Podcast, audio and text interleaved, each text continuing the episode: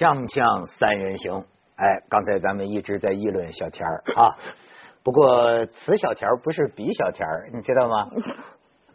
哎，笑什么呢？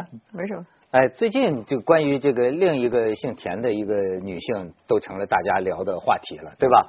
当然，咱们还得着落在徐老师最感兴趣的还是这个小田儿，所以我觉得徐老师今天有一个上佳的表现。小田往这儿一坐，徐老师口吐一个字脱，小田就把外套脱了。你很知道讲英国的事情，脱还是不脱？This is a question。但是徐老师还有一个脱，也符合你的爱好。嗯我给你看一张图片，你看，这要给我翻译一下这英文，小田儿。对，就是英格兰只有他们啊，可以一个星期两次退欧脱欧，是吧？脱了两次，脱了两次 脱 两次。英格兰这这这这这这不是打击真不好真是不同情，打哎真不好。好多球队输啊，我还同情，像西班牙啦，像什么爱尔兰啦、匈牙利啦，人家至少有个表觉得他们这。次有一点这个众矢之的的感觉，我觉得对他们心理上啊，其实也是一种打击的。怎么讲？就是现在整个欧洲对那个英格兰肯定是一种不友好的态度足啊。球来讲，他一贯表现，他就是国内联赛很火热，出去呢就老输，所以他们说是欧洲的中国队嘛。内战内行，外战外行，对。是。吧？对当然了，这个咱们仨都是有这个英伦情节的。嗯。想当年咱们三个在伦敦也是同吃同住。我还跟徐老师去看过比赛是吧？对对，啊。对，我也跟徐老师看过比赛。啊啊，我还跟你看过比赛。没有没有没有。哎，就是都有这个英伦情节，但是呢，小田儿格外不一样，人家是剑桥是吧？没有没有剑桥出来了，而且最近我也帮他宣传一下，因为小田在剑桥捐了个园子不。是叫捐了一个园子，哎啊呦，我这个，呃对，这就是一一种肯定和鼓励吧，对。对，就景点你知道吧？以后去剑桥就找这个付小田花园。我一路好奇，看他那个新闻，一路好奇，捐多少才能留个名呢？其实这真的不是这个问题，我觉得真的不是数字的问题。真的不是数字问题。嗯，其实都是数字的。现在剑桥有三个中国人的名字留在那里：谁谁？徐志摩、嗯，金庸，还有傅小田，哎厉害呀！徐老师好黑呀、这个，然后好可怕。哎我我我他一坐下了，我一坐下，徐老师就脱，把外套脱了啊！我我都那么听话了，你还黑我？一脱但是我说的是写实嘛，一脱成名啊，一脱成名。这个是要讲数字的，小田儿，你知道剑桥？我掌握一个数字，剑桥就是同意留欧的，就是不想脱欧的，高达百分之七十，这就啊？七十是牛津，啊那剑桥是七十三。我你瞧这反映了这次英国一个规律，就是说，呃，教育水平较高的地方，嗯一般都主张留欧。对那么，而且呢，但人家说了，哎，这跟我还有点关系。嗯就说这个窦娥为什么奇冤呢？六月飞雪啊，就这个公投第二天，剑桥你看高达百分之七十三吧，剑桥下冰雹了。后来剑桥的人就说：“哎，这下冰雹了。”后来说伯明翰的人说：“我没下，就是剑桥。”说剑桥的冤最深最冤，你可以看看，你可以见剑桥的校友们发 剑桥，这是公投第二天，剑桥这个出了冰雹了六。月雪，真的，我因为我正好就是在公投的头一天晚上，我在上海，然后呢，正好有剑桥那边的一个教授也在上海，然后我们还见面了，还聊，哎，当时他就忧心忡忡的，他说要真的是脱了的话，他说我会非常非常的难过，然后当时就给我们这个描绘，就是如果脱了之后对英国的影响，对欧洲的影响听着，你说的是吧？如果脱了之后，呃你接着说，不是，就就是说，啊，当时，但是他说的时候啊，我们还没有怎么太当回事儿，你知道吗？为什么呢？因为我总觉得那不太可能，我总觉得怎么就会脱了呢？但当时他就开始隶属什么失业率、英镑的汇率啊，然后呃，对，然后他们的那个劳动力，因为现在实际上也是这个老龄化呀，以后没有这么多劳动力怎么办呢？啊，然后又讲这个贸易，讲这个服务业这个这个交流啊，流动性。我当时还说，我说，哎，如果说真的是大家互相需要的话，总能到时候能有一个好的方案，对吧？在经济上面至少是可以最小程度的受影响。他说，你以为啊，那欧盟他们也不傻，要英国这样开了一个先河的话，肯定会惩罚我们的。他就这样说的。后来想想，真的是也有道理哈。现在就是我我感受到的就是这种气氛。他们不有人说是卡梅伦本来玩了个团儿是吧？嗯结果玩线了嘛？对，就我一想到叶利钦成了戈尔巴乔夫。现在咱们我那天一看见，我觉得有一个历史时刻，你可以看一下。Although leaving Europe was not the path I recommended, I am the first to praise our incredible strengths. I've said before that Britain can survive outside the European Union, and indeed that we could find a way. Now the decision has been made to leave, we need to find the best way. And I will do everything I can to help. I love this country, and I feel honoured to have served it and I will do everything I can in future to help this great country succeed. Thank you very much. 哎，徐老师，你你 看到这此情此景，我呢，其实在他那个公投前两个礼拜一直在英国。我呢去之前呢，我跟小田一样，我觉得是不大会拖的。我觉得这个那个虽然那个调查的数字是差不多，但是我以我的常理来说，我说有什么理由要离开欧洲嘛？结果我转了一圈呢。我还帮搜狐写了一篇文章，我在那里有个专栏，我就认为他会拖，可惜这篇文章被他们删掉了，我也不知道他们为什么删掉，真是没有敏感性。那个时候的国内的舆论呢，都是说不会脱的，但是我在里边，而且我是用这样的方法说的，我设身处地，我是一个英国人，假如我是，我当然不是哈，我是一个英国人，我要投票的话，我也会赞成脱。嗯，而且是一个英国的老人，对。也也不一定是老人，就是一个普通的一个英国人。为什么？用最简单的话来说，呃，怎么来说？平等诚可贵，博爱价更高。若为自由故，两者皆可抛。呵，你说这英国人还有点理想主义了。这个是坚守自由的最高定义。呃，你你你怎么来说哈？很多人都把它推到一些表面的原因。比方说东欧移民啊，经济不好啊啊！你我我在那里跟很多底层的人，就是普通的司机啊，什么跟他们聊天，跟一些英国人聊天，我发现他们的一个基本感受，就好像我跟你打一个比方，你能够理解，就好像你碰到台湾、香港的一些知识分子，他们讲中国的事情，你明白我说的意思没有？嗯，他们这些知识分子哈，呃，从保钓以来哈。他们都有一个基本的理想，要在中国实现民主，然后觉得他们所相信的东西高于中国的一般的东西，他们来影响你们。换句话说，我要解放全人类，解放我的文化世界，最后解放我自己。但是经过了一定时期的努力以后，他们发现没有用，而且就算你很富裕了，你很发达了，你还是不是朝着他的方向走。所以。英国人，我接触很多英国人，他就是说，enough is enough。你东欧盟，你再怎么扩展，你去扩吧。你要收土耳其，你要收乌克兰，你要怎么样实现你的东西，你去扩吧。我们不跟你站在一起了。第一啊，你说这个呃，这个做个比喻啊，跟这个什么台湾的、香港的知识分子聊啊，和跟英国人聊，这不一样。因为什么呢？因为这一次支持脱欧的反倒啊。不是以知识分子为主流，实际情况我都知道，在在实际上都是精英的，那边都是弱势的。第二，我觉得他们那些支持脱欧的人，他们其实不是出于一种情怀，不是出于一种所谓的自由、一种价值观的追求，不是的。因为什么呢？整个欧洲它的价值观是相通的，它如果没有这样相通的价值观，首先这个欧盟就不可能成立。所以说这方面的考虑其实是次要的，我不能说是完全没有，但是呢，真正的我觉得为什么他们要选择脱欧？两个。第一个就是经济方面的考虑，就觉得我们给那个欧盟每年交那么多的钱，然后他们给我们那么多的这个移民，然后没有帮助我们什么，总觉得这个英国脱离了欧洲一样可以发展的很好，甚至更好。第二呢，就完全是茫然的、不知所措的，就去投着玩。那既然要我投，你知道在英国之前啊，很多人是抗议的。说为什么这么重要的决策让我们来做决定？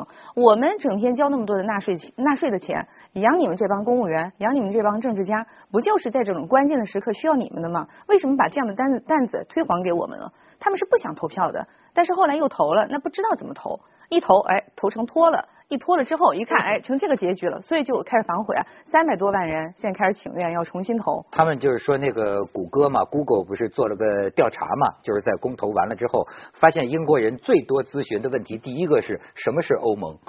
就是然后说脱了会怎么样？就就很多人觉得后悔，但是不讲后悔不后悔，我觉得这个也就是所谓的这种直投，就是公投的民主的一个，要让我觉得也是个挺有点荒诞的一个事情，就是哎。百分之四十九又怎么样？百分之五十一就怎么样？那么你看，这就这种民民民直接民主，就意味着，难道说我百分之四十九的就从了你们百分之五十一的吗？所以说，民主这个事儿，多数人的暴政，真的是没错。有知识分子是这么说，这个这个就是我在那篇文章为什么他们把它删掉，可能就我就解答了，就我就试图解答。就是中国人在中国人的角度来对公投这个制度本身会抱着什么样？所以你要看，这叫人民的权利和人权，本来就是一对相悖的概念。公投的基本点是每一张选票是一样的，中国人是在这一点上就不接受的。你明白吧？这个这个是康德当年总结法国大革命以后说，人跟人的智力、财富条件天差地别，但是这个差别再大。也不能大到一个人决定另一个人的命运。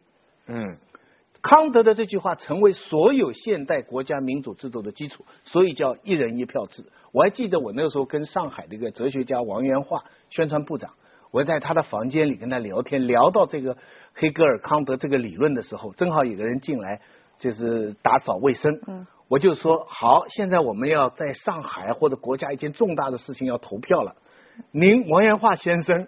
的一票，这位打扫的人也是一票。他说对，就是说以制度来，虽然从智力上来讲，中国人到现在还不接受的。中国人也是以文化高低的内圣外王的，中国人都相信，就像你刚才说，我们伟大的决定要交给伟大的人来做。不叫伟大的人，我觉得这是说每个人的做决定的权利是不一样的。民主只是很多很多的事情，政治方面事情的一方面。那么我们到了现代社会，有一个什么理念，或者有一个我们已经通过努力啊，通过社会的文明发展已经企及的一个东西，叫什么？叫分工，专业分工。任何事情需要专业分工啊，就是政策决定也是这个样。所谓就是代，还有就是民主更多的时候表现为一种代议制的民主，就是说你件件事让老百姓一人一票，这玩意儿不靠谱。但是呢，老百姓选出他们的代表，比如议员，哎，你们帮我们在议会里做决定，这是一个比较常态的。世界上大部分的国家都有公投制度，嗯，用的最多的是瑞士。随便什么小事都会公投，他瑞瑞士一个国家的公投超过全世界其他公投。哎，瑞士的公投就表现出有的时候在某些地区人民做出的决定是可以有理性的。但是不管咱们先去一下广告，锵锵三人行广告之后见。哎，小田发表。哦，刚才说到哪儿了？你你不能心思老在你的花园里。没有没有没有没有没有哦，我在说卡梅伦那段讲话，嗯，哎，漂亮是吧？嗯，哎，不管怎么，他现在背了一身的骂名，说就是他把英国给毁了啊，丢了苏格兰，说他将成为一个丢了苏格兰、丢了北爱尔兰、丢了欧洲的一个英国的首相，说是千百年来最差的一个首相。现在这样说，但是你看他这讲话。太有风度，太有气势了，是不是？这话说的多漂亮啊！虽然我们啊，我这个阵营呢是输了，但是我要祝贺我们的对手阵营，而且我将永远的为我的国家服务。英国的这个理性态度就是说，虽然这件事情是我不开心的，嗯，但是他有个更高的原则，嗯，是高于这个事情的。比方说，这虽然脱欧是不符合英国利益的，那这个英国利益之之上，他以为的英国利益，但是。我们这个游戏规则那是更高的一个东西，对，所以我们服从，是服从这个。哎，他这个最近的这个也是这个叫呃，在国会里的辩论时间啊，哎，这个态度非常的就是状态非常的好，你知道吗？完全没有那种蔫儿蔫儿吧唧的那种啊，就是一个 loser 的形象没有。而且他甚至说什么？他说是这段时间对我来说不好过。直到啊，我看见你，他就指着他的这个对手党啊，就是直到我看见你被推翻的那一刻。他是伊顿公学吧？是伊顿公学出来的。当然，一棵树上结出来的果子也不见得一样。你知道还有一个，他们讲现在讲，就说这件事情人们聊得开了哈，就说这个反映这个世界上现在啊，就是这个民粹主义的这种。呃，这个大行其道，甚至有人讲到了特朗普，就是说，哎，对有关系，哎，而甚至有人讲到中产阶级在萎缩。这个世界上啊，最贫富差距特别大的时候，就容易出现这种公投的这个结果。因为就是说什么呢？所所谓相对的理性判断啊，就是像那个那个橄榄型，就是中间中产阶级比较大的时候是理性判断。但是比如说啊，就是屌丝太多了的时候啊，他就有一种什么，我投什么。都是为你们中上阶层服务的，跟我关系不大。而且你们喜欢什么，我偏不投什么。他容易还有这种，所以生活中很多不满所以所以你看，像特朗普为什么那么受欢迎啊？他虽然是亿万富翁，可他说的都是这种屌丝的话，哈，把移民都赶出去，对吧？然后呢，你看还有一个就是伦敦的这个市长，嗯，其实为什么我说一个树上结俩果子？他也是同学，他也是伊顿公学的，但是呢，他显得。这范儿，就你看，我就就注意到他们俩这个发型，这个特朗普，你想，就就是未来世界的领导者，你知道吗？他们就是我们的未来。哎，涛哥把头发染一染，是不是也差不多？没没哎，没错，你知道，就说这事儿，我觉得他他们两个人不不，你看是看发型，这个是个开玩笑，但实际上真是有关系。刚才小田你讲的就是这个投票实际的情况是弱势群体投啊，有时候有点猛叉叉，这些我都明白。而且他们对他们最直接决定他们是现在东欧移民太多，东欧移民太多，而且他们对于这个欧盟东扩不确定，所以他们有点害怕。但是往深里想啊，他弄不好，我是不同意的啊。我我是认为呃独善其身是做不到的，还得兼济天下。但是我觉得他们是。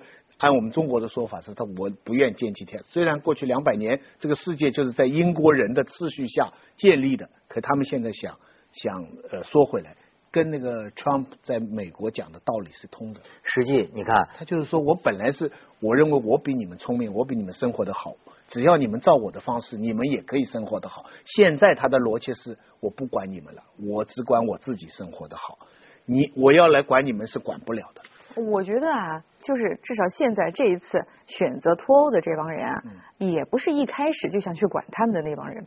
你要这样就是，不想管啊，本来一开始他们也没想管，对对，想管的那些人现在依然想管，对对，依然想成为他们其中的一部分。但是这想通的人就是说，这些人千万我们不能够管不了的。但是我觉得徐老师也刚才也在讲啊，这个过去几百年啊，英国它的这个外交政策，真是这最近比如说很很很那个流行的这个 Yes Prime Minister 里边的那一段话，三十年前的电影，你放在现在来看，那个台词一模一样，确实是这个样子，对吧？那我们再说这个问题最大的这个中东。呃，以色列和巴勒斯坦那个问题为什么会出现这样的情况啊？其实还是这个英国。你要看那段历史，那个马克马马克麦洪啊，麦克马洪，麦克马洪对啊，麦克马洪线是他啊，那个问题也是他。然后这个以巴问题其实也是他。他那个时候在埃及也做了大使，要他给谁谁谁写信去 promise 有一个承诺。但英国外交部又给这个以色列犹太人那边也是写信，也是做了承诺。所以最后就叫一个很有名的 double promise。就是英国人搞的呀，所以我这真想不通。我在英国开车，那那个地方的电线杆都找不到，都是羊，都草地。可是他们就把工业革命这套这套游戏规则搞得全世界这几，甚至连交通信号啊，这全世界今天这个交通秩序都跟英国人有关系。所以今天你看，他一个国家里边内政的一个问题，引到我们人民币最近跌了很多，把人民币英镑也跌惨了。对对，就是其实啊，这个从某个角度看。旧秩序、新秩序，我最近跟着基辛格学习一下，我就是发现这玩意儿啊。你看你们俩刚才也在讲什么，他的这个自由的价值、理想的价值。实际上最近我也学了个知识分子，他们在这聊哈贝马斯。哈贝马斯，对，就是说整个你知道欧洲大陆啊，欧欧盟的这个理想。和英美的理想还不是一个思想根源。嗯，其实你讲他这个自由，其实啊，通常有一种认为，就是说英美啊是偏实用主义的，人，他是实用主义，就是超级自由，该怎样就怎样，对吧？但是呢，哈贝马斯他们提出，为什么我觉得他提出的很重要啊？你比如说，在民主选举、在公投和这个精英政治。哎，通常咱们说世界上那么多脑残，能让他们一人一票决定咱们的未来吗？对吧？好像有这么一种看法。但是实际上你要注意，哈贝马斯等欧洲的很多知识分子啊，他们都讲到一点，他们说啊，在这个民主和这个所谓精英政治之外，其实还有一个空间，这个空间叫做公共讨论的理性空间。因此，你看咱们搞电视，公众空间，公众空间，这公众空间呢，我觉得在中国很值得借鉴啊。嗯。比方说，呃，在欧洲的像法国，很多电视台节目啊，在你要在中国就没人看了。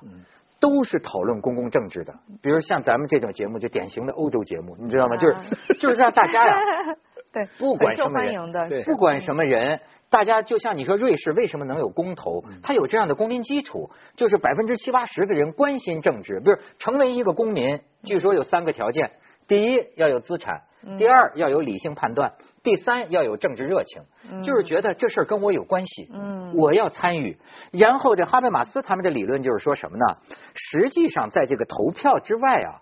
在这个公共的讨论空间，这个理性空间呢，各个阶层的人充分发表意见，他们讨论的这种传统，我听听你的，听听我的，我们在辩论，在这个空间里，我们求得一个最大限度的共识。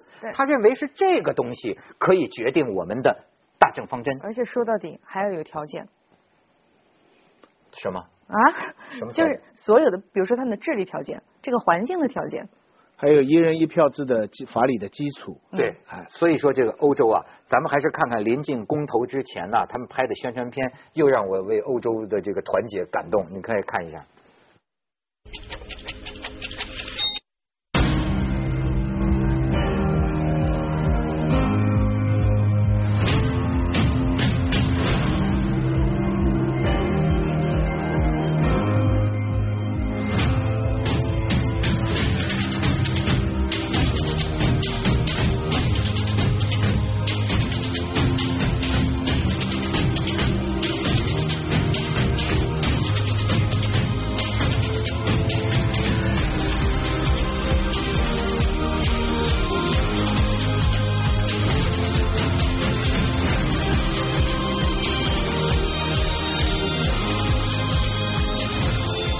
这个公投啊是有它的不合理性，就像好像你刚才讲的这个民主制度啊，百分之五十一的人就嗯决定了百分之四十九的人的这个命运，这个是事先说好的。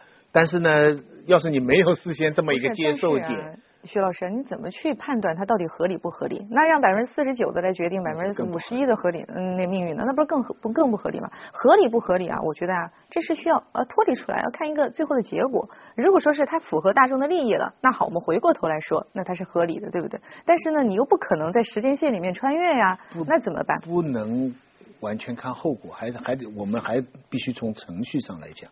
那公投还有一个引起争论的是，因为美国哈，它没有联邦式的公公投。当年德州啊，Texas 啊，它原来是墨西哥的，结果他自己公投要进入美国，美国就接收了。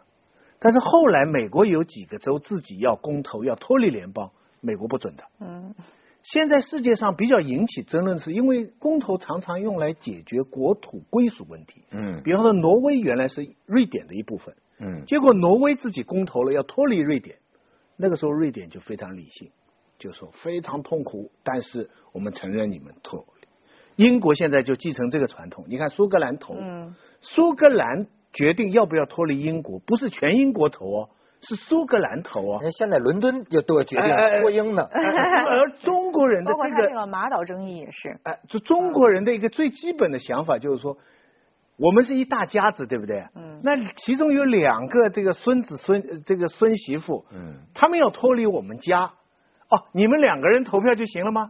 还不要我们一大家子都投吗哎，？这是中国文化。对不对对？中国是这么一个逻辑，所以中国这个逻辑，按这个逻辑来讲，脱欧的问题，这全欧盟来投，对对不对？哪能让你们投呢？五十六个民族啊，五十六朵花。哎呀我现现在港港台问题不都是这样考虑的吗？徐老师，我觉得啊，其实现在我们讨论所有的这些问题啊，我甚至还是我不知道是不是一种希望啊，或者幻想啊，我觉得也有点儿这个为之过早。为什么呢？毕竟没有进入程序。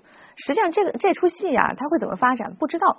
英国是不是脱定了不知道。你的意思还会有第二次公投？哎，呃不一定是第二次公投，不一定是非要用公投来扭转这个时局的。嗯啊，本来这个政府就没有说是绑定的有这个法律义务去执行公投的结果。我们不知道下一届政府会做什么事儿，也不知道国会他会做出什么。你知道啊，人家现在都有人猜了，就说这个拖呀，要一发现拖不好啊，也可以变成那个拖，给你拖。就因为这里边有程序，对说怎么那更惨了现在欧盟的摆出来的态度就是说，嗨，你要你要你要你要拖，赶快赶快赶紧的啊，你别推。但是这时候英国说别急别急对，他要这事儿好多程序呢，麻烦了而且这个里边啊，可以有很多法律上面的这个呃这个这个过程。但是甭管怎么说吧，这就是让人们看到一个苗头。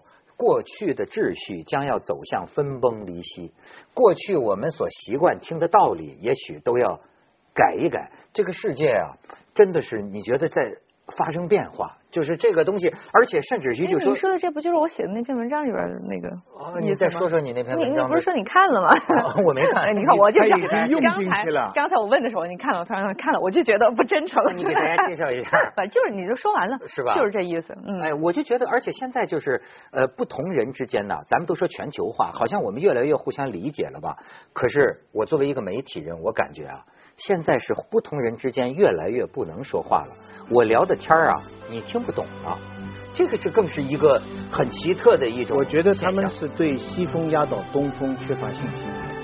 以前德国当西德把东德并进来的时候，充满了信心，就说你们进来，嗯你们穷没关系，我们马上可以打造。其实。这也是大势所趋啊。现合久必分，分久必合。但是现在英国人觉得他对东欧，他对东欧真的一点信心都没有。土耳其都吵着要进来，乌克兰都要进来，所以搞不定。